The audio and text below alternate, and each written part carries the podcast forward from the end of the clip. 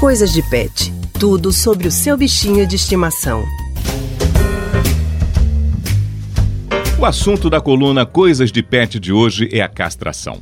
Você sabe quais são as vantagens de castrar o seu bichinho, o seu pet?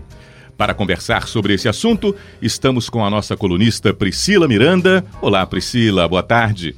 Oi, Raudney. Oi, Alexandra, boa tarde. Oi, Priscila, boa tarde. Querida, a castração de cães e gatos é recomendada para que situações? Olha, Alexandre, os veterinários recomendam castrar em alguns casos. O principal deles é a prevenção de doenças, como tumor de mama e útero, no caso das fêmeas, e câncer de próstata, no caso dos machos.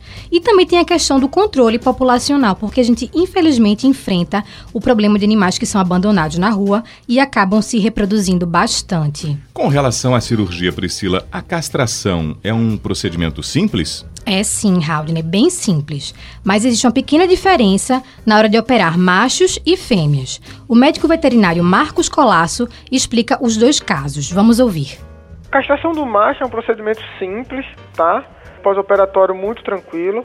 A da fêmea é um procedimento relativamente simples, mas ela precisa de um pouco de cuidado maior, porque queira ou não a gente abre abdômen, entendeu? Então tem uma série de restrição que tem que fazer no pós-operatório, mas também não é nada assim trabalhoso não. Não existe contraindicação, a castração pode ser feita por qualquer animal, não tem nenhum problema não.